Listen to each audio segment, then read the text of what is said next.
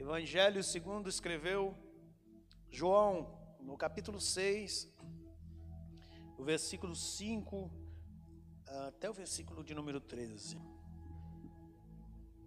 João, capítulo 6. Obrigado, filho. É, versículo 5 ao 13.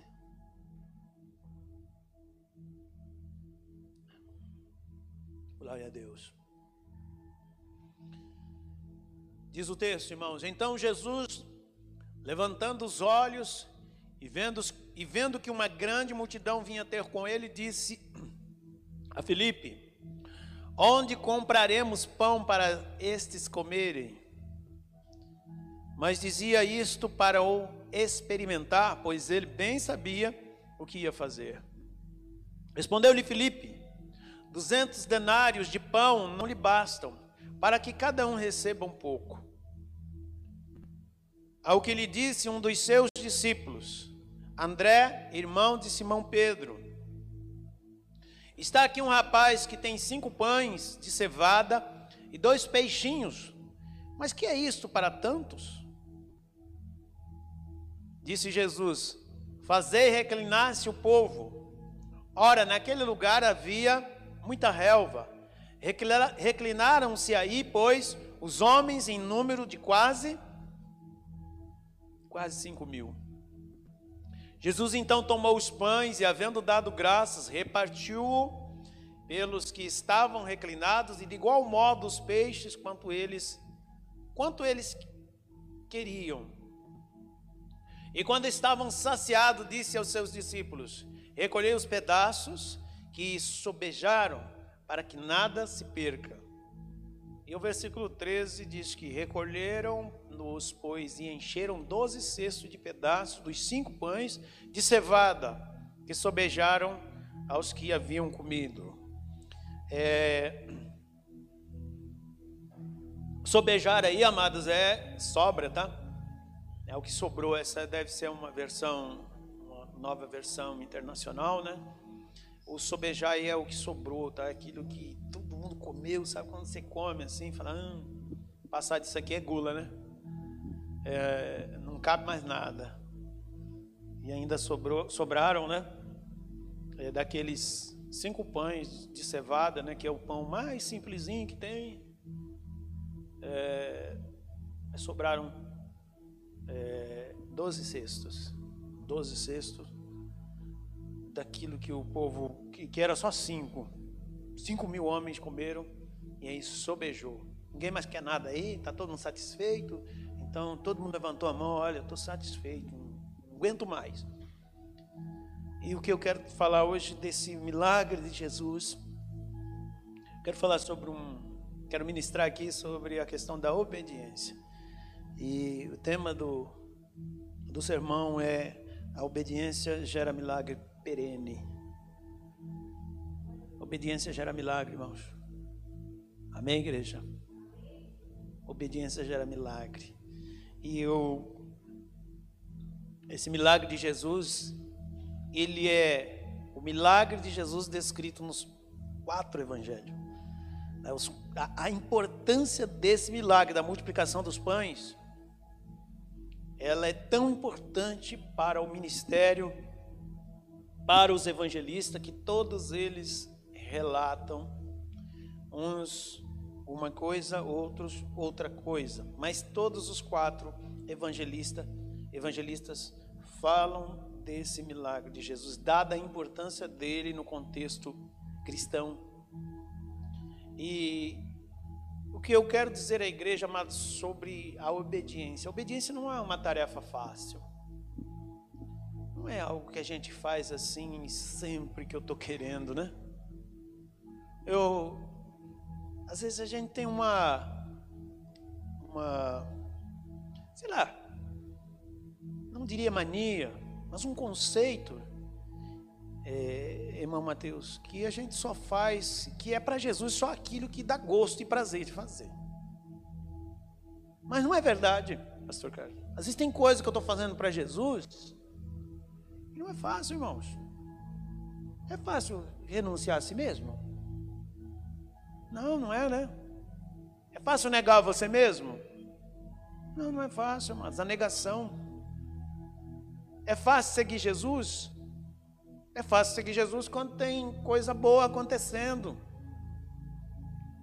Mas e quando não, as coisas não vão bem? E tomar a cruz então.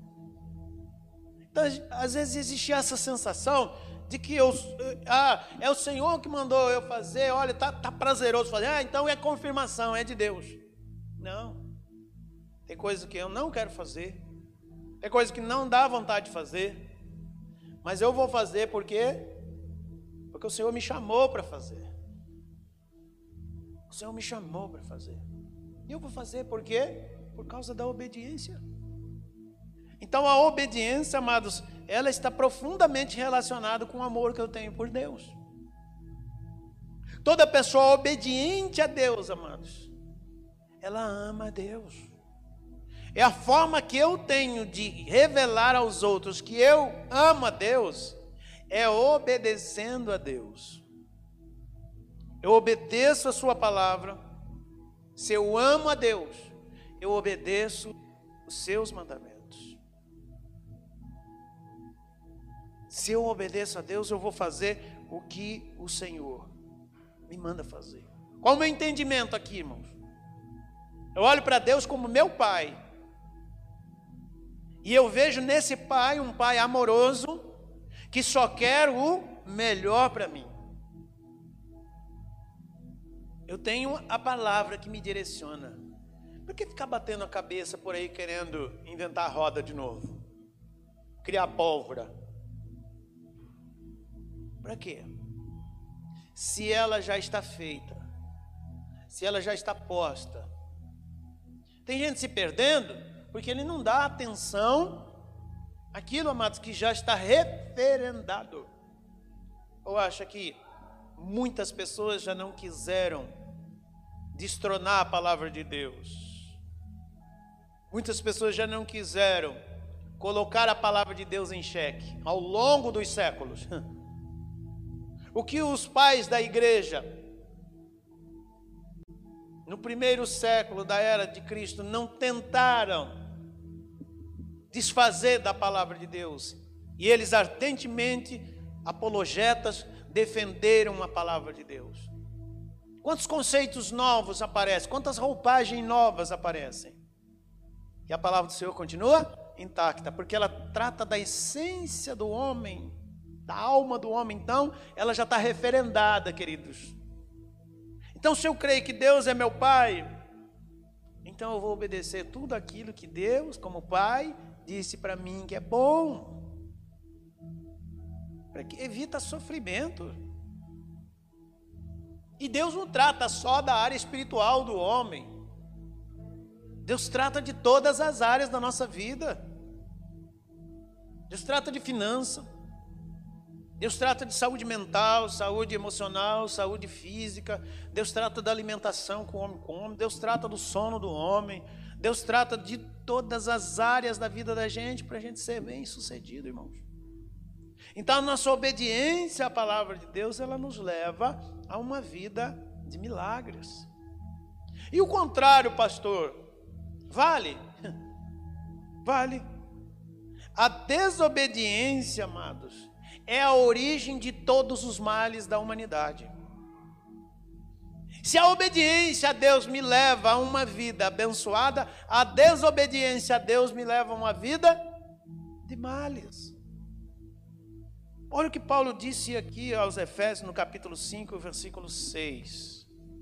Ninguém vos engane com palavras vãs, porque por estas coisas vem a ira de Deus sobre todos os filhos da desobediência. Irmãos, a ira de Deus está posta até os dias de hoje contra os desobedientes. A ira de Deus está posta. Então, que ninguém engane vocês, é, é, é, Paulo falando aos Efésios, que ninguém engane vocês com o quê? Com palavras vãs. Sabe aquelas coisas novas que aparecem de vez em quando, que de nova não tem nada, ela só veste uma roupa nova e um modelito novo, e aparece com uma nova linguagem, e parece que é. Ah, é, exclusivo, é útil, nada, amados. Alguém já disse há um tempo atrás que nada se cria, né? Tudo se transforma. Então são coisas que vai um tempo, ela retorna com outra roupagem, com outra característica, com outro método, com outra aparência. E Paulo está dizendo assim: que ninguém vos engane com palavras vãs. Por quê? Por essas coisas vem a ira de Deus sobre os filhos da desobediência. Então, o mal da humanidade, amados, é insurgir, se levantar, ou então é, é, ignorar a palavra de Deus, a palavra de Deus. Aí vem a ira de Deus sobre a humanidade. Aí eu quero citar, é, me referir a três situações. Israel, irmãos. Israel sofreu quantos anos o povo hebreu no deserto, irmão? A gente já sabe essa história, né? Mas 40 anos, irmãos. 40 anos. Sendo que em dois anos eles já estavam lá, ainda que fosse andando bem devagarinho, em dois anos chegaram na fronteira do Jordão, com a terra prometida, e lá ficaram 38 anos. Ali morreram todos aqueles que foram desobedientes, que se insurgiram, que se levantaram contra. Ficou 40 anos no deserto porque desobedeceu a palavra de Deus. Vamos citar outro exemplo aqui, Saul. Saul, Deus dá uma, quando começa o um ministério, primeiro rei de Israel, né? A palavra de Deus para ele era o quê? Se obedecesse, né? Meu estatuto, se andasse nos meus caminhos, se observasse as minhas leis. Qual era a palavra de Deus para o rei? É que ele seria bem sucedido. Mas ele vai, ele vai, ele vai, ele vai até um pouco, depois ele declina. Deus entrega para ele aqueles a quem, aquele povo a quem Deus já tinha decretado que um dia puniria eles. Deus entrega esse povo na mão desse rei. Ele vai lá, faz uma concessão. Com Deus a gente não faz concessão. Deus é rei, o rei da glória, ele é o todo-poderoso. Ele mandou fazer, nós vamos fazer. Ele vai salvaguardar você. Ele vai abençoar a tua casa. Ele vai salvar a tua família. Ah, mas será que se eu for puxa vida, se eu for fiel nessa parte, tem um monte de gente criticando, falando mal. Se está na palavra de Deus, vai fazer sim, Deus vai te honrar.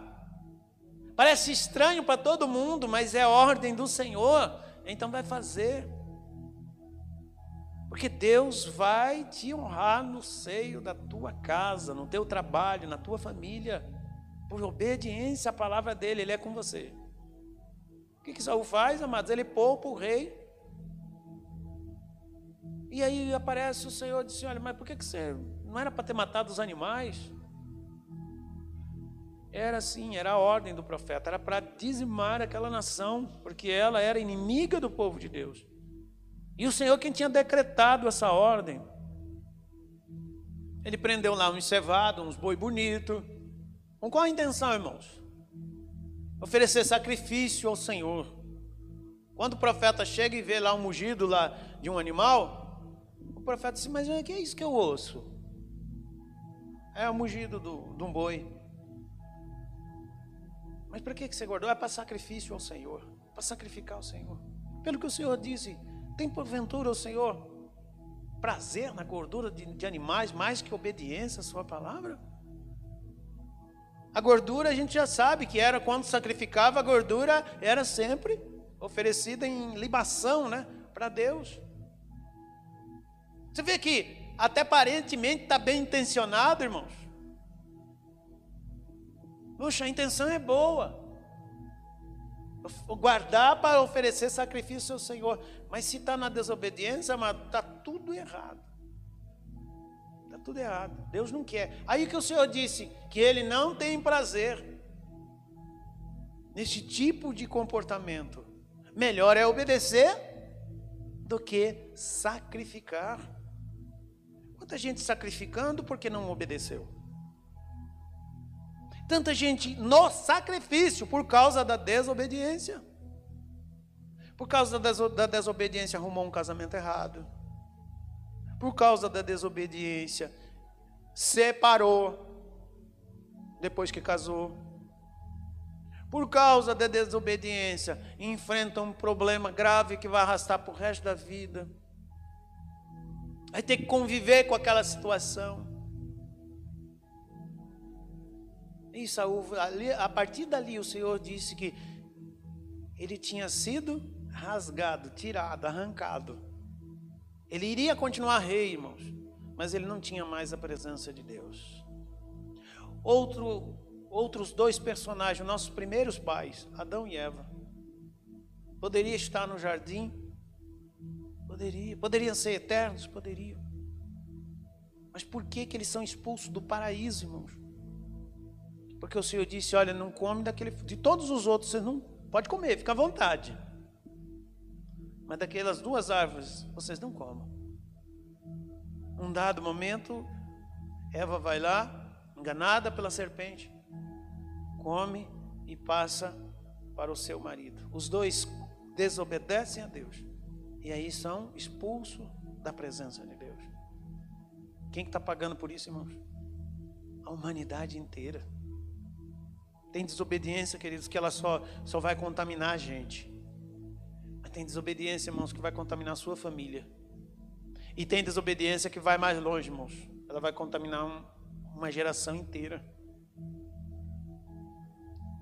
Então, veja que problema que a desobediência desencadeia. Se por um lado a, a obediência me leva a lugares altos, milagres, a desobediência tem o seu, a sua outra vertente, irmãos. Deuteronômio, Deuteronômio, capítulo de número 5, verso 29. Quem dera que eles tivessem tal coração que me temesse e guardassem todo o tempo os meus mandamentos, para que bem lhes fosse a eles e seus filhos para sempre.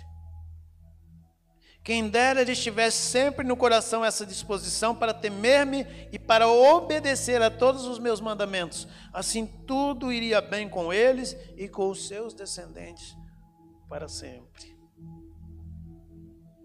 O Senhor falando ao povo dele. Quem dera, né? Eles tivessem sempre no coração essa disposição para temer-me e para obedecer a todos os meus mandamentos.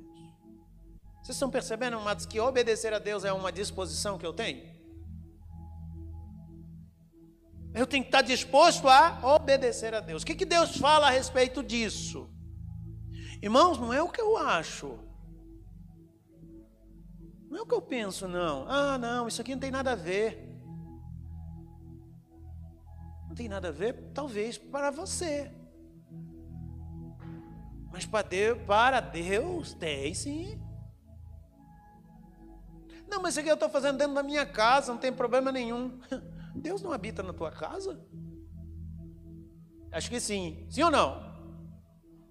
Mora lá na tua casa? Deus mora na tua casa? Habita lá na tua casa? Deve habitar, né? Porque Deus habita na casa de crente.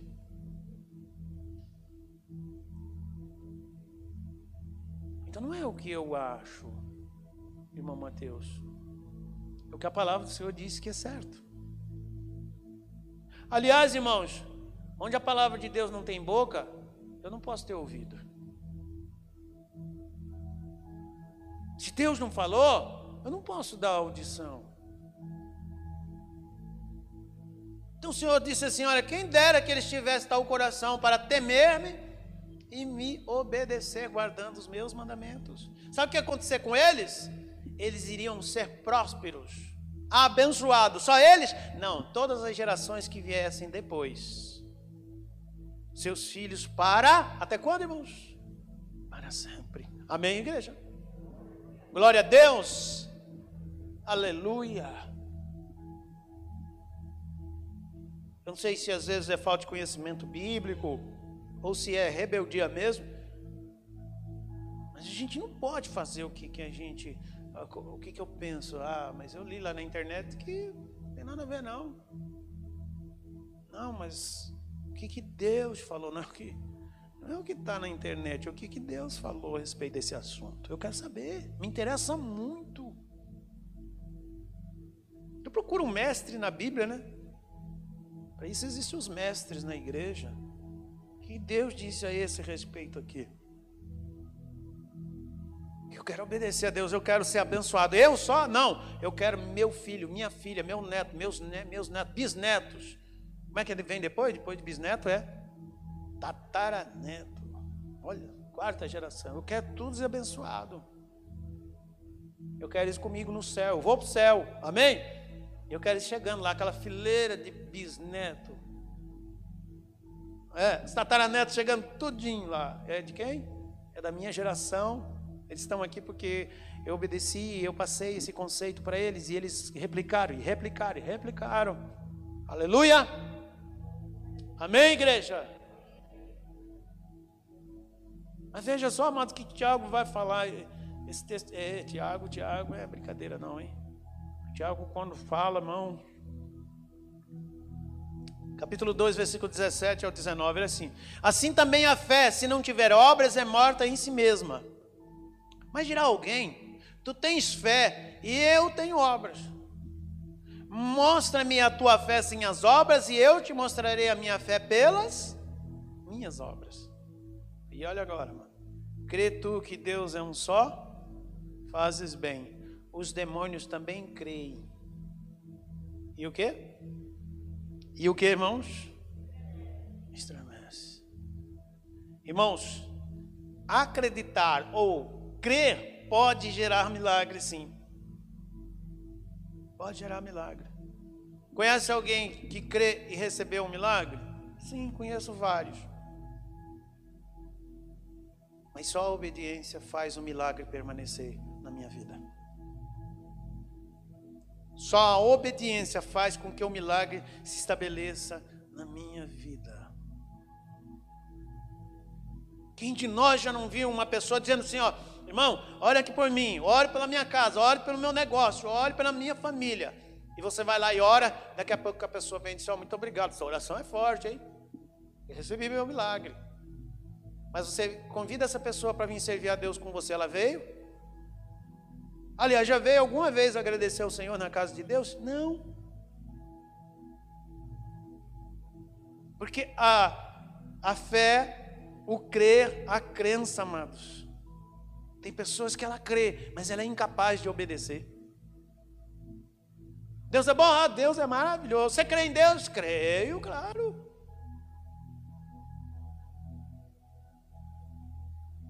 Amados,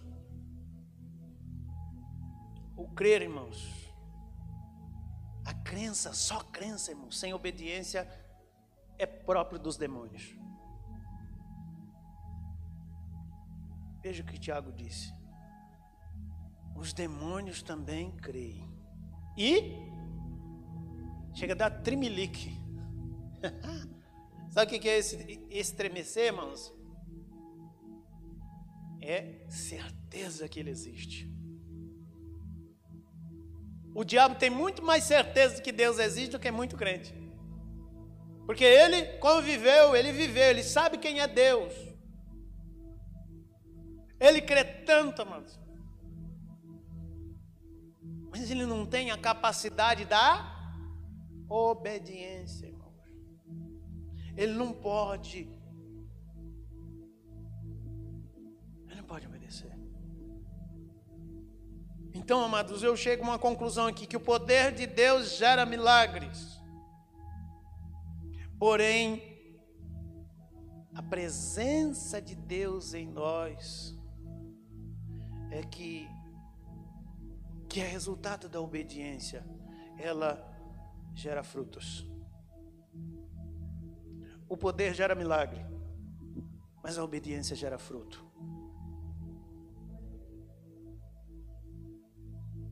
Quando o Senhor disse assim, ó, que naquele dia muitos dirão: Senhor, não profetizamos, não curamos, não fizemos maravilhas em teu nome. E o Senhor dirá para eles, para trás de mim, porque eu não vos. Então o Senhor não conhece filhos da desobediência. Ah, mas ele não conhece toda. Sim. O que, que ele não conhece, amado? Não se identifica. O Espírito Santo gera em nós uma identidade com Deus. Então, ah, mas o poder de Deus veio. Ah, eu creio. E aí eu já vi gente ressuscitar. Aí eu já vi paralítico andar. Aí eu já vi cego ver. Aí eu já vi surdo ouvir. Aí eu já vi câncer ser expelido. Aí eu já vi demônio ser expulso. Cadê essa pessoa servindo a Deus? Não. não. Eu já orei para gente crente que não ficou curado e para gente mundano que ficou curado.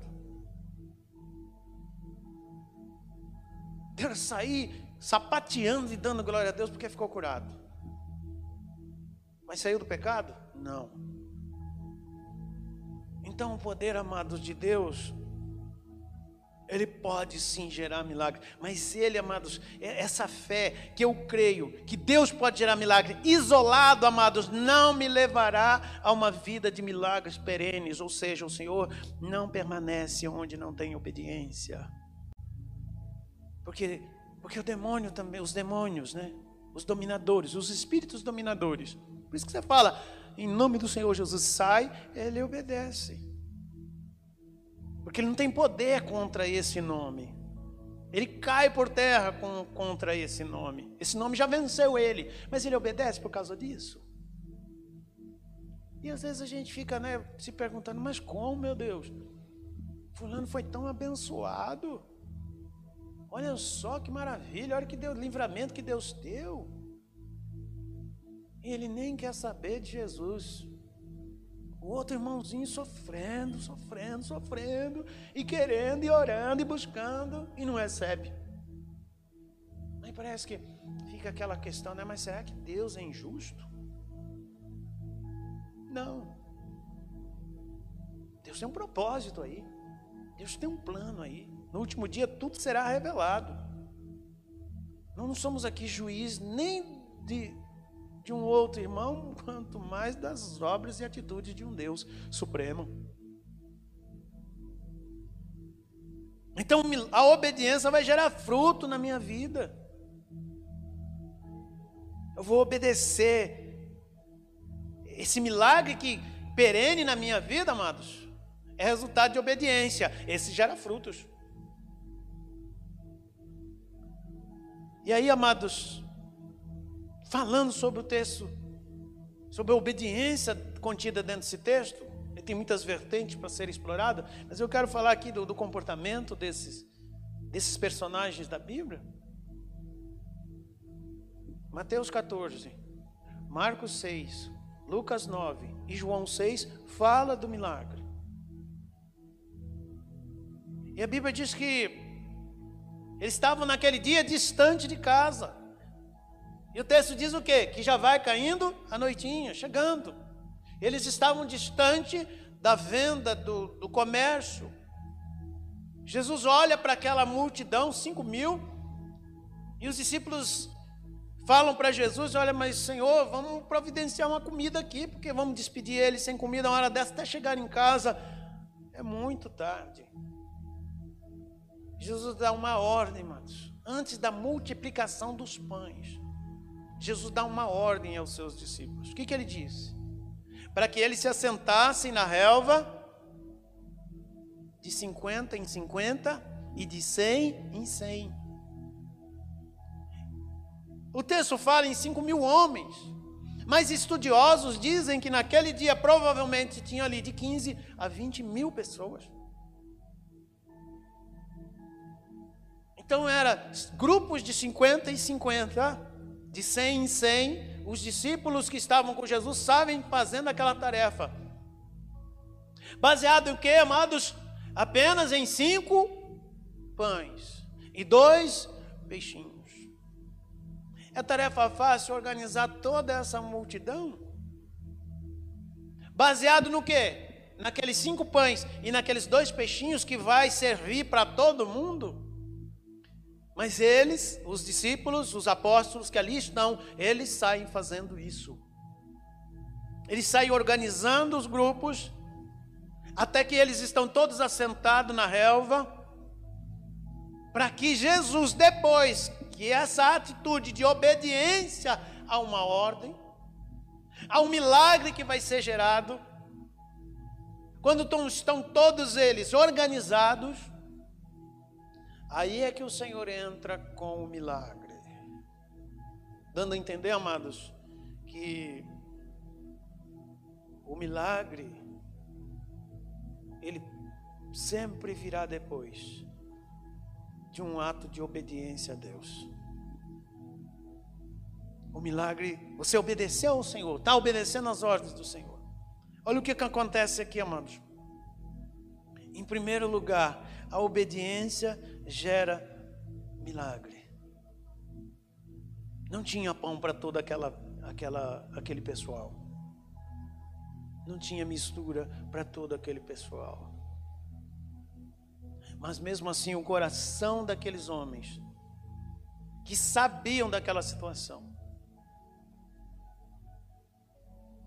eles creram que o Senhor de milagres, um Deus poderoso que tem o controle de todas as coisas, ele estava ali e aquela obra seria realizada aquele dia. O que, que a gente faz, amado, quando a gente crê no Senhor? Eu creio e estou debaixo da obediência da ordem dele, eu saio preparando. Eu saio preparando, amados, o lugar, o Senhor tem uma promessa na tua vida. Parece, se você contar para os outros, os incrédulos vão rir de você, vão tirar onda com você, vão desfazer da sua fé. Mas o que Deus tem prometido para você é milagre, é sobrenatural. Mas isso não significa que você tem que cruzar os seus braços e ficar aí, esperando, esperando, esperando. Quem crê no Senhor, amados, ele tem uma atitude, a obediência ao Senhor me leva a ter uma atitude de começar a preparar o ambiente para que o milagre seja gerado.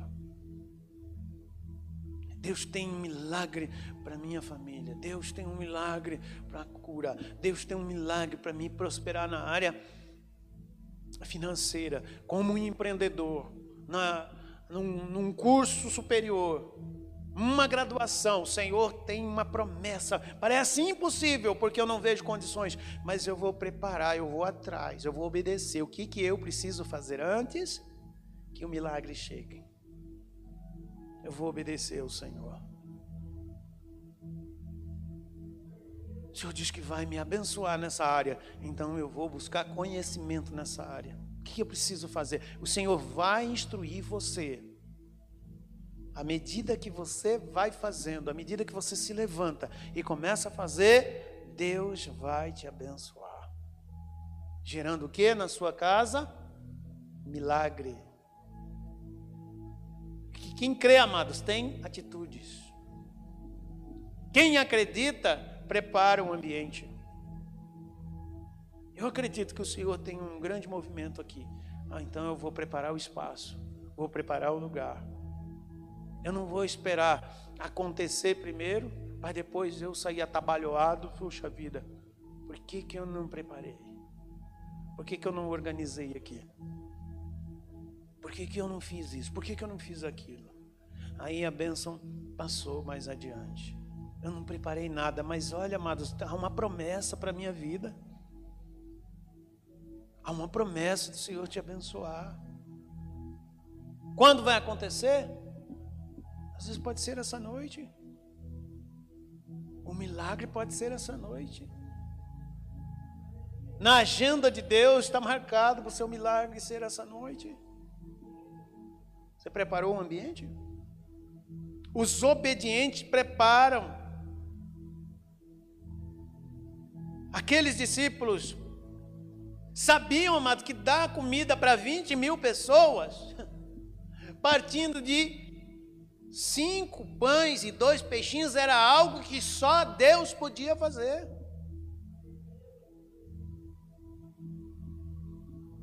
Quando Jesus vai ressuscitar Lázaro, Qual é a atitude de Jesus diante do túmulo? Qual é a ordem para Jesus, para aqueles serviçais que estavam ali, os amigos da família?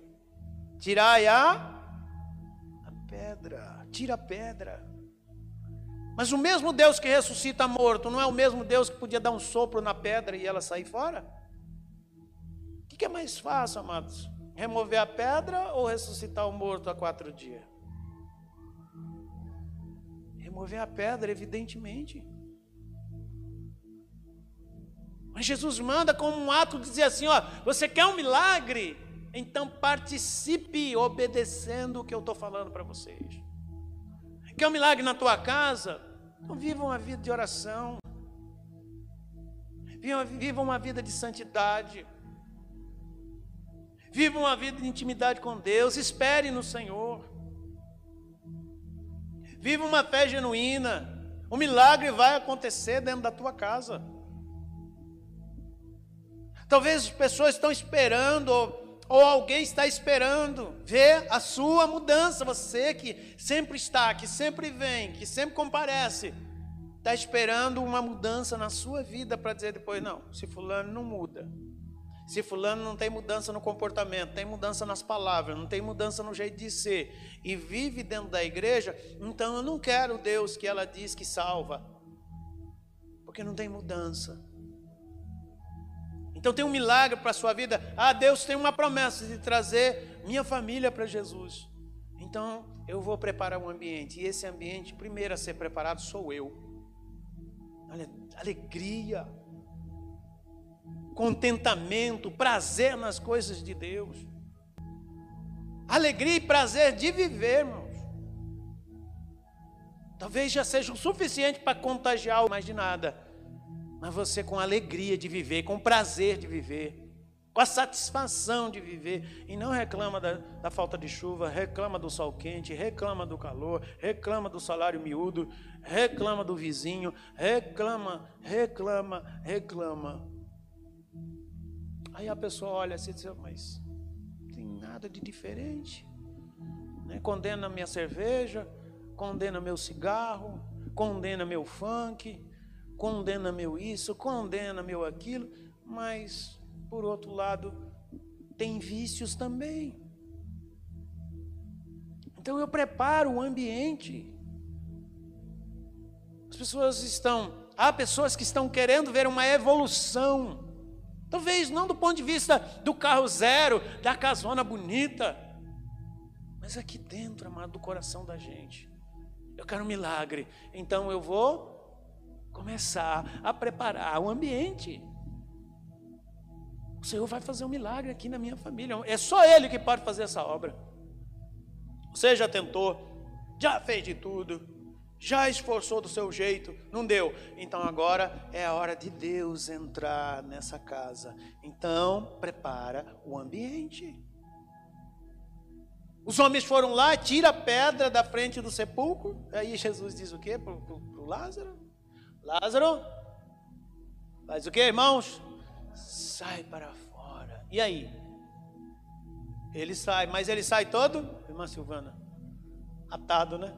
Porque tinham envolvido ele com atadura, derramado um produto nele lá, que era costume dos judeus. Quem tinha um pouquinho de dinheiro ia lá, embalsamava. E ele sai, todo atado. O Senhor fala que vai lá, Tira as ataduras, outra atitude que é nossa. Queridos, aquilo que é para a gente fazer, o Senhor está nos chamando a fazermos. Ah, eu quero ganhar alma para Jesus, mas não evangeliza. Ah, eu quero ver enfermo sendo curado através da minha oração, mas não coloca ninguém no seu livro de oração. Se aparecer alguém doente, é mesmo, né? Jesus cura. É. Mas olha, tem um remédio aí que você precisa de ver. Quer umas gotas aí, uns 40 gotas de dipirona? Jesus é com você. Se você for lá e colocar a mão, orar, você pode ver que Deus é com você e que você talvez até tenha o dom. O dom de milagre, o dom de cura. Tem os carismas do Espírito, mas como não tem ação de obediência, você nunca vai ver milagre.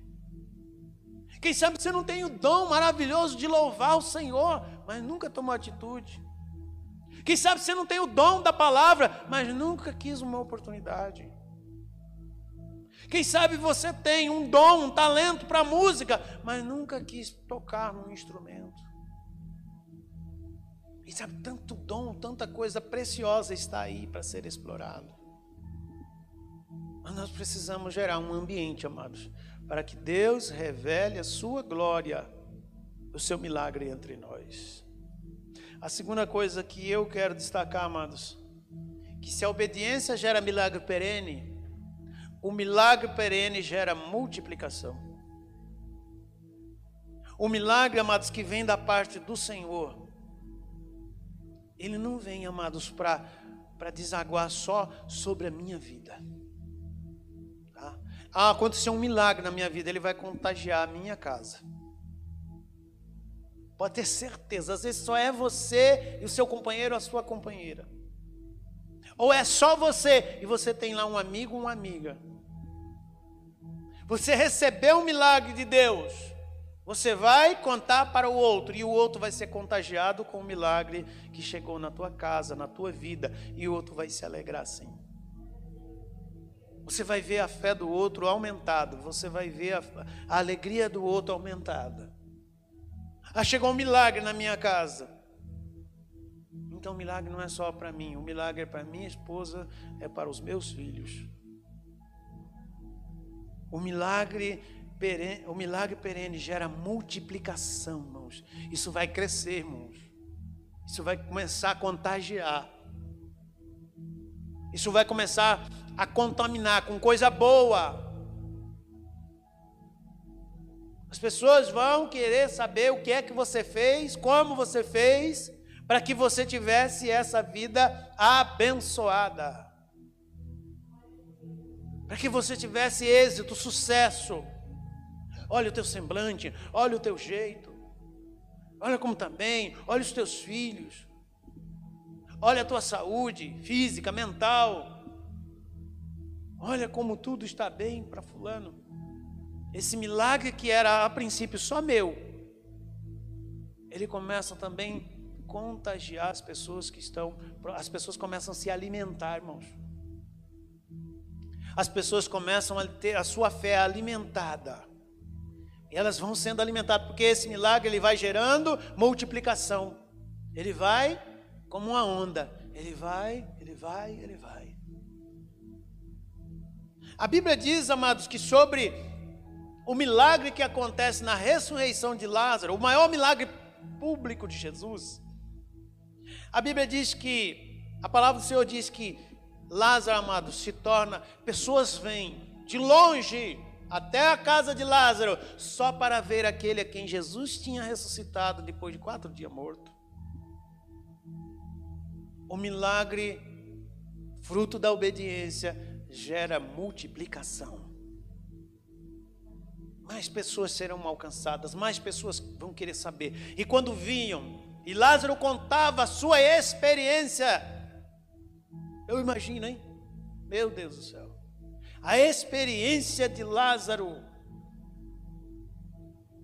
Ao contar o que ele passou, como tudo aconteceu, amado, só dele contar o seu testemunho, já tinha gente recebendo Jesus Cristo como seu Senhor e Salvador. Então, esse milagre, fruto da obediência, gera multiplicação, alimenta outras pessoas. Eu estou imaginando aqui, todo crente tem imaginação fértil, ele tem pensamento do alto. Aquele grupo de 50, amados, quando os discípulos, quando ele leva lá o cesto e daquele um cidadão tira pão. Já imaginou lá, irmão Mateus, você sentado na relva? Ou ser um dos que serve? É melhor ser o que serve ou sentado na relva? Amém, glória a Deus. Você lá com o cesto lá, e o cidadão tira pão. Irmã Silvana, e o outro pega o pão, e a gurizada vai pegando o pão, e você olhando e o negócio não diminui. Meu Deus, meu Deus. Ah, que coisa extraordinária, hein? Para dividir com 20 mil pessoas deu um trabalho. Deu um trabalho, mas eu fico impressionado. E vai tirar pão, e tira peixe, e tira pão, e tira peixe. E não diminui, pelo contrário, eles permanecem lá. E aí eu fico imaginando a alegria que vai tomando conta do coração daquele povo. Um Deus de provisão está aqui entre nós. Tanto que o texto termina o quê? Com eles dando glória a Deus, não é assim? Eles não são só contagiados, alimentados, mas eles são contagiados na fé, uma fé que também é multiplicada, amados. São cinco mil homens dizendo que um grande profeta havia se levantado entre eles, que Deus tinha visitado o seu povo novamente que o Senhor da provisão, aquele que pode fazer coisas extraordinárias, só milagre, ele continua, ele está, aliás, presente entre aquele povo, e ele continua entre nós. É o mesmo Senhor que está aqui para gerar milagres perenes, contínuos sobre a sua casa, milagres que vão se multiplicar. Milagres que, como ondas, irmão elas vão ecoar por aí. Mas não se esqueça de que esse milagre está fundamentado na obediência, que está fundamentado no amor a Deus. O amor a Deus gera obediência. A obediência gera milagre perene. Milagre perene gera multiplicação. E a multiplicação, irmãos, a multiplicação por último, ela manifesta o sobrenatural de Deus. Como é que o, o sobrenatural ele é visto ali aquele dia, amados? Vocês amados, que o, o milagre, a princípio, ele é subjetivo. Mas quando ele sai do sobrenatural, aliás, do natural e vem para o sobrenatural, irmãos, ele se concretiza, ele se torna real, ele se torna palpável, ele se torna algo que você pode tocar. Então, aquele amor gerou obediência, a obediência gerou um milagre perene. O milagre que perpetua, que permanece, gerou multiplicação, e aquela multiplicação leva à manifestação do poder de Deus. Deus está se manifestando entre nós. O milagre está aí. O milagre aconteceu. Nós nunca vimos nada semelhante. Eram só, eu penso, a conversa deles eu penso que aquilo vai contagiando aquela multidão, irmãos. E eles vão falando entre si. Eram só cinco pães. E eram só dois peixinhos. E olha o que o, mestre fez: ele rendeu graça ao Pai, mandou para repartir o pão. E nós estamos aqui comendo, estamos saciados, e esse não acaba. Milagre perene, não acaba, não acaba, não acaba, não acaba. Amém? O milagre perene, amados, é esse que vai ficando, vai ficando, vai ficando.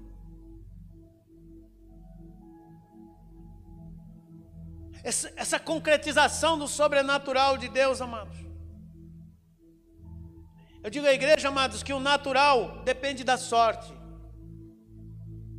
O sobrenatural depende de Deus. Esse natural que você vê por aí, amados, é para quem é para quem depende da sorte. Agora o sobrenatural é para quem depende de Deus. O Senhor nos chamou, amados, para viver o novo de Deus, viver em novidade de vida, viver o sobrenatural de Deus. O Senhor não nos chama mais, amados. Há muito tempo o Senhor nos chamou do natural. De alguém dizer assim, ah, essa doença aí, não, isso é normal mesmo. Afinal de contas, isso, afinal de contas, aquilo, afinal de contas é assim, afinal de contas, na minha família todo mundo teve. Não, mas essas crises emocionais aí é verdade, mas é, meu avô era deprimido, inclusive ele até suicidou. É, deve ser mesmo, é genético, é genético, é DNA. Não, mas eu, eu sou pobre assim mesmo, porque meu avô era pobre, meu pai é pobre, eu também sou pobre, e meu filho também vai ser pobre, meu neto também. O Senhor nos chamou do natural para o sobrenatural, para dizer a essa enfermidade: Eu não te aceito, você não faz parte da minha vida, porque Jesus levou sobre aquela cruz todas as nossas enfermidades. Então eu te repreendo em nome de Jesus. Amém, igreja? Eu repreendo essa doença, eu repreendo essa depressão, eu repreendo essas palavras malignas que querem lacrar a minha vida, como você não vai conseguir, não vai dar certo, não vai chegar lá, não vai acontecer, Deus não é com você, está vendo aí como o seu trabalho não dá certo, Está vendo aí como as pessoas, isso ou aquilo? O natural, ele vai ficar desanimado. Mas o Espírito de Deus, que é do sobrenatural, amados, esse tem poder para dizer em nome de Jesus, todas as línguas mentirosas, palavras, obras malignas feitas contra a nossa vida, não tem poder no nome de Jesus Cristo eu cancelo todas elas no nome daquele que já venceu por mim, venceu no meu lugar. Então receba a tua cura essa noite, receba o teu milagre essa noite. Receba pelo Espírito de Deus, pela obediência à palavra do Senhor, porque também o obedecer é aceitar no coração, irmão. Tantas vezes o pregador, o profeta está ministrando e a gente está com o coração totalmente fechado. Você não vai, você não vai receber. Prepara o ambiente, prepara a casa, prepara o recinto, prepara a situação. Porque o Senhor vai, Ele está vendo o teu coração, sabe da tua necessidade, sabe o que você está precisando. Ah, o Senhor sabe. E, e é assim, irmãos. O Senhor sabe, amados, e Ele cuida da gente nos mínimos detalhes. Eu não sei se vocês já tiveram experiência de um Deus, amados, que cuida até dos mimos para gente. Sim ou não? Coisinha assim, querido, que você pensa assim no seu coração. Você pensa com Deus. Ô oh, Senhor, puxa vida. Tal coisa, o Senhor podia dar para mim assim, assim. Daqui a pouco o Senhor usa de alguém talvez que você menos imagina, de um método que você menos acha. E lá vem aquilo que você em secreto falou com Deus, que não era nada de extraordinário, mas é mimo. Se Deus está cuidando de dar mimo para você, imagine as coisas essenciais na tua vida. Imagine aquelas que podem prejudicar você se Ele não está guardando você. Imagine se ele não está cuidando e olhando pela tua saúde. Imagina você que se ele não quer curar você dessa doença, dessa enfermidade. Imagine se ele não está querendo abrir uma excelente porta para abençoar você, porque ele conhece teu coração. Para te dar melhores condições. Te trazer alento, acalento ao teu coração. Deus está cuidando de todas as coisas. Viver o sobrenatural, irmãos, é viver confiando em Deus, é viver pela fé, é viver na certeza de que Deus vai providenciar aquilo que ainda falta para a gente, a gente a gente está precisando, Deus vai entrar com a sua mão poderosa e vai realizar vai me honrar, vai me abençoar, vai me tirar dessa situação. Vai colocar um novo cântico na minha boca. Eu vou cantar, eu vou testemunhar. Mas prepara, por favor, a palavra do Senhor está pedindo para nós. Prepara um ambiente. Eu quero uma igreja abençoada, eu quero uma igreja animada, eu quero uma igreja fervorosa. Então vamos orar. Vamos buscar a presença do Senhor. Vamos, mesmo em tempo de distanciamento social, nos esforçar, manter a forma espiritual. Vamos vir à casa de Deus, vamos congregar. Dentro das possibilidades, faça uma visita. Dentro das possibilidades, fala com alguém ainda, que seja pelo, pelo telefone. Anima, encoraja outros mesmo em tempo de crise da humanidade, mantenhamos a nossa certeza de que Deus está no controle de todas as coisas e Ele está gerando milagres perenes, milagres permanentes, milagres que vão ecoar no coração dos outros, milagres que vão multiplicar bênçãos, milagre que não será só para mim. E eu concluo aqui, amados fazendo algumas perguntas para a igreja. Se a obediência gera milagres, multiplicação, manifesta o sobrenatural, por que, que ainda a gente tem dificuldade em obedecer a Deus? Por que, que ainda, amados, nós negamos o perdão? Quando o Senhor manda a gente perdoar o nosso irmão. Por que, que ainda, amados, a gente negligencia ainda o amor ao próximo? Meu Deus. Se eu tenho certeza que esse Deus realiza milagre, por que, que a gente ainda ignora o ID de Jesus? Então, pensando assim, amados, esses irmãos né, que, que estão entre nós, que são do grupo de risco, a gente fazer visita a eles, cânticos, os nossos irmãos mesmos, esses da nossa casa, dos nossos convívios, nosso convívio, falar com eles.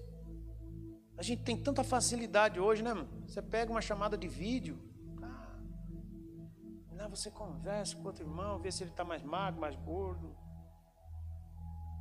E como é que ele está? Ô meu irmão, como é que você está? Por que, que a gente ainda não faz isso? O culto, amados, as reuniões, né? As reuniões do lar de Zaqueu é uma boa ferramenta para a gente fazer um momento de oração, um momento de louvor na casa, obviamente, daqueles que aceitam, para levar alento, para levar alegria, para levar prazer. Porque o id de Jesus não é opcional, o id de Jesus é id mesmo, é no, no imperativo, é uma ordem. Então, se eu creio que essa obediência, ela gera milagre, e esse milagre se multiplica, e essa multiplicação, ela evidencia a presença de Deus, um Deus de milagres, então não posso mais negligenciar essas coisas, eu tenho que ficar eu tenho que ficar na presença de Deus, eu tenho que me alegrar o meu coração. Eu tenho que fazer essas obras com prazer, com amor, com alegria. Porque eu sei que o meu Deus, o meu Deus de milagre, está fazendo coisas e irá fazer coisas maiores ainda através da minha vida. Vai gerar milagres de bênção na minha casa. Ali está o irmão, o irmão. E domingo da ceia passada ele me veio pegar o kit de ceia. E ele estava me dizendo, né, irmão Joilson, que a sua vida depois de Jesus, se colocar na presença de Deus, mudou. Mudou a história na casa, mudou a alegria, o prazer, a ignorância foi embora. De sair por aí e ficar gastando seu dinheiro, suor do seu salário com bebida, hoje traz para casa todo sustento para a família. A família está mais próxima, está mais unida, está mais reunida. E dizer assim: algumas pessoas não acreditam da minha mudança. Mas sempre será assim, irmãos. Tem gente que você pode até fazer como Elias, descer fogo do céu, ela não vai aplaudir você, porque ela tem inveja de você. Ela não quer ver você bem, não. E ainda fica fazendo figuinha para você voltar para a vida antiga para dizer o que depois? Olha, tá vendo? Falei que era fogo de palha. Mas você com a sua vida, vida obediente a Deus, há um milagre já estabelecido na tua casa, um milagre constante, tá? Um milagre que te levará ao crescimento, a uma vida abençoada. E você vai percebendo, o seu dinheiro, antes gastado de forma errada, agora ele se concentra no quê? Em investir na sua casa, investir na sua família, investir nos seus filhos, é, investir naquilo que é bom, naquilo que é agradável. Se antes cidadão chegava e gastava seu, metade do seu salário lá numa rodada de cerveja com os amigos, hoje você leva todo o seu dinheiro para casa e vai comer um churrasquinho com a sua família, vai tomar um sorvete, vai comer uma pizza, vai tirar um momento de bênção, de ajuntamento, de acolhimento familiar. Fruto da multiplicação de um Deus que agora está fazendo sobejar coisas que antes até pareciam coisas impossíveis. Creiamos nisso, amados.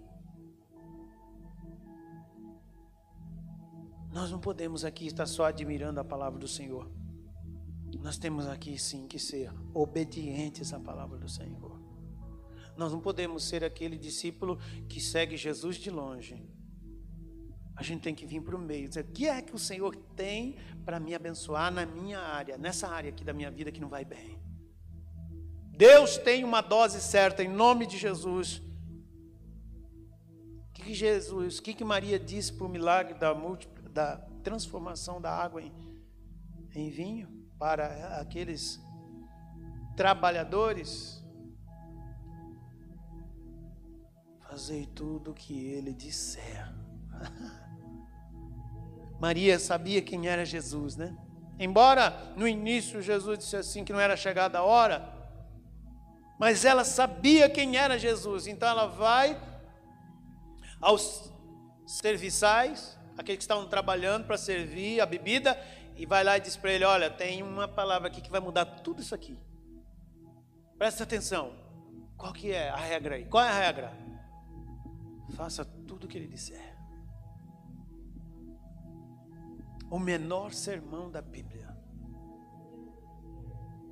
é de uma profundidade extraordinária. Faça tudo o que ele disser. Aonde é que está, amados, a bênção, um milagre, a multiplicação, uma prosperidade. Aonde que está o sucesso na minha vida, na minha casa? Fazei tudo o que ele vos disser. O que, que ele está mandando eu fazer? Obedeceram? Obedeceram. Jesus logo depois chega, né? Puxa, Maria foi bondosa com eles, porque eles poderiam fazer assim, mas o que, que esse carpinteiro está aqui querendo mandar, né? Encha lá seis talhas de água. Está de brincadeira, para que serviceira encher seis talhas de água? Nós já estamos com. O vinho já acabou, já estamos envergonhados e ainda vem ele mandar encher seis talhas. Não, não, não, não, para. Ou fazer com desdém, ou fazer só por fazer. Não, eles vão lá, baseado na palavra de Maria. Maria tinha uma forte influência. Com certeza tinha, senão não obedeceriam, não dava atenção ao que ela fala, vai lá, enche a cestalha d'água. Aí Jesus não faz nada, né? Aparentemente não fala nada. Só manda servir. Deus não vai lá na talha e fica orando, ó oh, pai, eu te digo isso, eu te digo aquilo. Não, só manda encher as talhas. Agora diz que pode servir. Quando eles metem lá a vasilha que serve. Poxa, mas a água ficou na cor do vinho? Não, deve ser algum resto que tinha aí, nós a gente se enganou. A hora que põe na boca, entendiam bem de vinho, né? Eles tomam o vinho, puxa vida, mas esse aqui é melhor do que o melhor que nós tínhamos, e não é costume nas festas servir o vinho bom por último. É sempre o vinho melhor primeiro, porque depois o pessoal já está meio aéreo. E qualquer coisa para eles é boa. Mas esse aqui serve o quê? O vinho melhor por último. Vai servindo, e vai servindo, e vai servindo. E sobrou vinho, com certeza. Um Deus de milagres, amados. Que pela obediência à Sua palavra, Ele está entre nós. E Ele está gerando milagres essa noite aqui neste lugar. Você crê, querido, que o Senhor pode te curar essa noite? Pode te sarar essa noite? Pode entrar com providência na sua vida, aleluia. Pode entrar com providência, pode abrir uma excelente porta, aquela que você disse, meu Deus, que você respirou assim, dizer, Senhor, é só o Senhor. É só o Senhor para fazer, é só o Senhor para mudar essa história. É Ele mesmo, é Ele mesmo. Gera um ambiente agora de cura. Gera um ambiente agora de milagre. Deixa Deus ir trabalhando agora. O último texto que eu quero ler aqui está em Josué, capítulo 1, verso 8. Não se aparte da tua boca o livro desta lei, antes medita nele dia e noite, para que tenhas cuidado de fazer conforme tudo quanto nele está escrito, porque então farás prosperar o teu caminho e serás bem-sucedido. Não se aparte da tua boca livro desta lei, para que tenhas cuidado de fazer. Ou seja, para mim, amados, fazer o que está escrito aqui, aqui eu tenho que meditar quanto tempo? Você sabe aquela decisão que você está para tomar? Sabe aquela decisão que você está para tomar? Esse dia alguém veio falar assim comigo, pastor, eu, eu eu vou fazer isso, vou fazer assim, assim, assim, assim, assim. E eu preciso do seu apoio, eu quero o seu apoio. Eu perguntei para essa pessoa, falei, mas você já pediu o apoio de Deus antes? Você já falou com Deus antes? Aí a pessoa deu a entender que não tinha. Ele não falou não, mas deu a entender que não tinha falado com Deus. Não adianta falar comigo. Você não falou com Deus antes? Agora você pode me chamar para nós dois colocarmos diante de Deus. E pedir ao Senhor que nos confirme, sim ou não. E eu não posso ter medo do não de Deus. Puxa vida, mas eu estou apaixonado por aquela moça. Ah, Puxa, olha, preenche todos os requisitos. Ah, eu vou falar com Deus. Mas vai falando com Deus, assim, dizendo: Deus, por favor, né? Assina embaixo para mim, porque preenche os requisitos que eu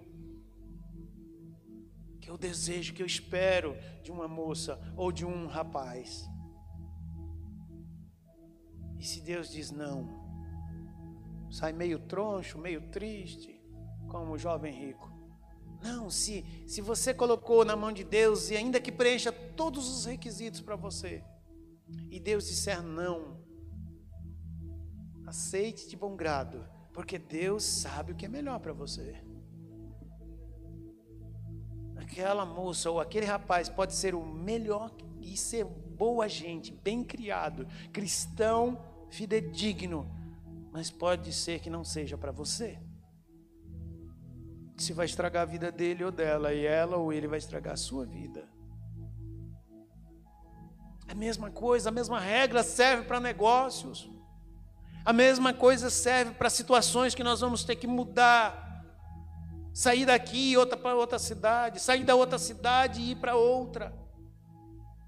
Apresente a Deus. Tome as suas decisões baseado na vontade de Deus e não nas suas emoções. Ah, eu vou sair da igreja. Ah, eu não vou mais participar daquele grupo. Ah, eu não vou fazer mais aquilo só porque você está emotivo, emocionado. Está triste, está chateado. Te rejeitaram, pisaram no teu calo, falaram que você não gostou. Depois você sofrerá os danos, porque não é o tempo para você fazer isso. Depois que passar as emoções, a tristeza, a raiva, você vai dizer assim: meu Deus, que bobeira que eu fiz. Olha como estão as coisas e olha o jeito que eu estou. E às vezes você está por fora, você está sorrindo, mas seu coração está quebrado, querido. Eu não tomei a decisão à luz da palavra de Deus e o Senhor nos convida, assim como Maria, faça tudo o que Ele disser. Então eu vou fazer o que o Senhor está dizendo para mim fazer. Vou esperar mais um pouquinho. Não está claras as coisas para mim. Deus não deu resposta. Enquanto Deus não responde, o que, que eu faço? Continuo esperando em Deus. Porque Deus responde a oração de crente, sim ou não? Tem uma coisa que Deus ouve e responde, é a oração dos seus filhos. Só que entenda, por favor, não é no seu tempo, é no tempo dele. A Bíblia diz que Deus não retarda, como pensam alguns, o cumprimento das suas promessas, mas antes usa de benignidade para com todos, para que ninguém se perca. Eu estou me achando pronto, eu, Joel, estou me achando pronto, e às vezes eu grito, Maranata. Mas se você olhar bem para o teu lado, você vai dizer que tem um que diz, não, não, não, por favor, Maranata não. Eu não estou, eu não estou. Eu não cheguei, eu estou caído. Oh, se o Senhor voltar hoje, é inferno certo. Mas eu estou achando que, porque estou pronto, estou gritando Maranata. E às vezes o Senhor está dizendo assim: olha, espera mais, dá uma olhada ao seu redor. Dá uma olhada ao seu redor. Ah, Jesus, volta logo. Mas já anunciamos a palavra a todos a quem o Senhor colocou na nossa frente para falar isso. Ah, não aguento mais esse mundo, mas não quer morrer. Pergunta se quer morrer de coronavírus. Não, Deus o livre. Pergunta o que quer se expor por aí. Não, Deus me livre. Nem fala nessa enfermidade. Mas volta logo, Jesus. Eu não aguento mais sofrimento neste mundo. Não, irmãos, tenhamos bom ânimo, vamos obedecer a palavra de Deus, vamos enfrentar os revés. Vamos tomar os devidos cuidados, mas vamos obedecer a Deus. Tem gente que está ficando neurótico. Tem gente que está tendo problema de relacionamento, está em dificuldade. Tenhamos coragem, tenhamos bom ânimo. O Senhor, Deus de milagre, Deus da multiplicação. Louvado seja o nome do Senhor, Ele é o nosso Deus, é o meu e o teu Deus.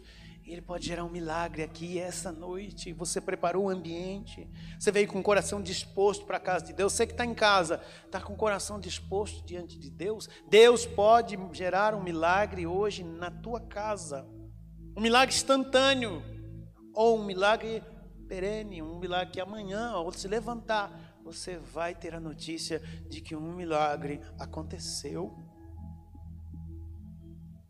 Então fica na presença de Deus. Medite na palavra do Senhor, no tudo que está escrito. E o Senhor vai fazer prosperar o teu caminho. E tudo que você fizer, a palavra do Senhor diz que vai ser bem sucedido. Glória a Deus.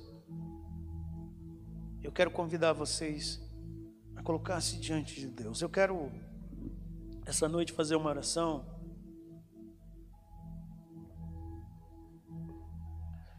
Por um milagre. Você sabe, milagre nós já dissemos, é aquele que só Deus pode fazer. Então você que precisa de um milagre, seja aqui, ó, que está aqui, pessoalmente, ou alguém que esteja em casa agora eu quero orar por um milagre. Essa nossa oração é a oração por um milagre. Em nome de Jesus Cristo. Coloque-se diante de Deus agora. Creia na palavra do Senhor e obedeça a ela. Nós não somos homens naturais. Nós somos homens espirituais. O sobrenatural de Deus virá agora em nome de Jesus. O Senhor pode tem poder para curar esse câncer, tem poder para curar essa depressão, tem poder para mudar esse quadro financeiro, abrir uma porta excelente para você. Você que está aí preocupado, que não sabe como vai honrar o seu compromisso, porque lhe faltam condições, Você entrou numa situação de dificuldade, de aperto, está perdeu o sono, não dorme, não come direito, angustiado. A palavra do Senhor é para você essa noite. A saída é em Cristo Jesus. Eu quero unir a minha fé com a fé da igreja aqui presente e com a igreja que está em casa. E o Senhor entrará com a resposta. A resposta e o milagre pertence a Deus, mas o ambiente gerador de milagre pertence a nós. Oremos em nome de Jesus. Querido Deus, eterno Pai e Senhor da nossa vida, nós lemos a tua palavra, Senhor. Assim como naquele dia, Senhor, em que o Senhor chama os seus discípulos e pede para que eles repartam aquela multidão em grupos de 50 e de 100. Porque o Senhor tinha um plano. O Senhor não tem plano B. O Senhor só tem plano A. Porque o seu plano é infalível. O Senhor disse na tua palavra que perguntou para Filipe como daria comida para tanta gente, só para saber o que estava no coração dele, para que ele descobrisse que ainda ele não cria totalmente no Senhor. Porque o Senhor já sabia o que aconteceria naquele dia ali. O Senhor também, tal qual hoje, já sabe o que acontecerá aqui neste lugar. Já sabe o que acontecerá nesse irmão, nessa pessoa, nesse amigo, nesse simpatizante que agora participa desta oração. O Senhor já sabe. Ah, Deus, mas nós queremos um, um, ambiente, preparar um ambiente de milagre. Senhor, aumente a fé da tua igreja. Pai, se o teu filho, a tua filha está com a sua fé debilitada, fraca, aumente a fé dele agora, Senhor. Acrescente a fé dessa mãe que ora no seu secreto pelo seu filho, pelos seus filhos e vê-os distante da tua presença. Senhor meu Deus, por esse irmão, por essa irmã que agora está sofrendo dores físicas. Ah, Santo Deus, o Senhor é o Deus de milagres. Em nome de Jesus Cristo, multiplica dentro dessa casa, multiplica na vida deste pai de família, deste empreendedor. Multiplica, Senhor, abençoa, traga prosperidade para a vida, para o empreendimento deles, mesmo em tempo de crise, Senhor. O Senhor faça multiplicar as suas finanças, abra portas onde não existem portas, manifesta, aleluia, manifesta o teu milagre, faça o teu milagre ser palpável, visível, assim como o Senhor fez aquele dia, entre aqueles cinco mil homens.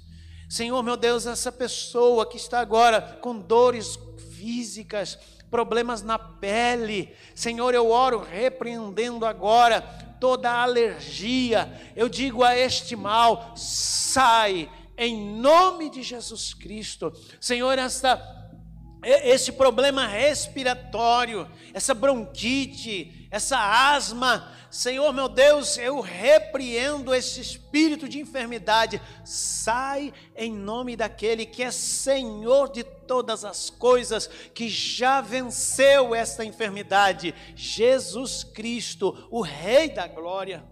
Eu oro, Senhor, agora contra esse tumor maligno, esse câncer maligno que está aí, e a medicina já disse que só um milagre, já disse para a família que só um milagre, que a medicina não tem recurso para esta doença. Eu agora, na autoridade do teu nome, eu repreendo este caroço, esse tumor, e digo a você, tumor maligno, sai em nome de Jesus.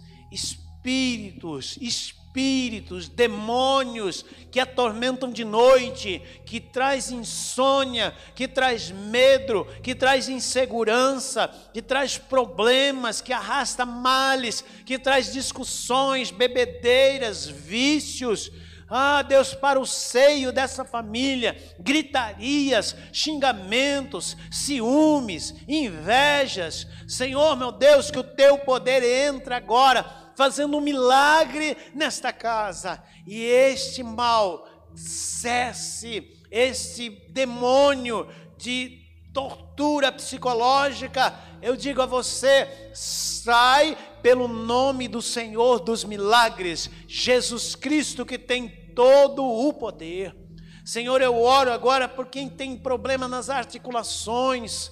Senhor meu Deus, só uma prótese, disse o médico, só uma prótese para que essa articulação, oh Deus, volte a funcionar como dantes, mas o Senhor é o Deus de milagres, é o Deus do sobrenatural. Em nome de Jesus Cristo, toca agora no nervo, toca nessa articulação. Senhor, recompõe esse nervo, recompõe agora este osso que está gasto. Senhor, faz ele, Senhor, como antes, quando era a saúde era perfeita.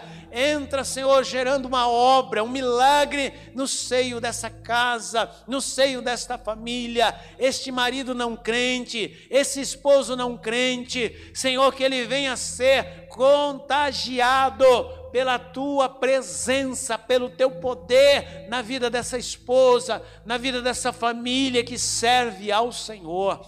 Meu Deus, eu oro abençoando os teus filhos, abençoando a tua igreja, tira todas as dores, visita agora, Senhor, da planta dos pés, vai visitando, Senhor, cada detalhe deste corpo, e onde tiver uma enfermidade, ainda que ela não, ainda não foi detectada, por exames ou por qualquer diagnóstico, mas o Senhor já sabe, vai fazendo o Senhor uma varredura nesse organismo e onde tiver o mal, agora seja sanado. Eu repreendo enfermidades escondidas, enfermidades ocultas, em nome de Jesus. Sai agora pelo poder que há neste nome, e a tua igreja saia daqui essa noite Volte para os seus lares, abençoados, levando consigo, Senhor, como aqueles que estavam ali aquele dia. Ah, Deus, que sobeje um milagre,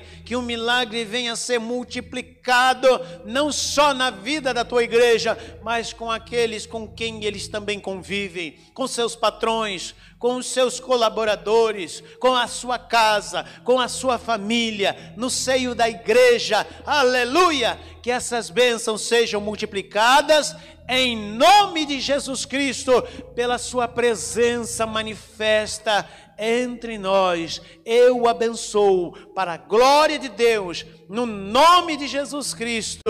Amém. E graças a Deus. Quem crê, diga amém. Glória a Deus. E se você pode, aplauda esse Senhor.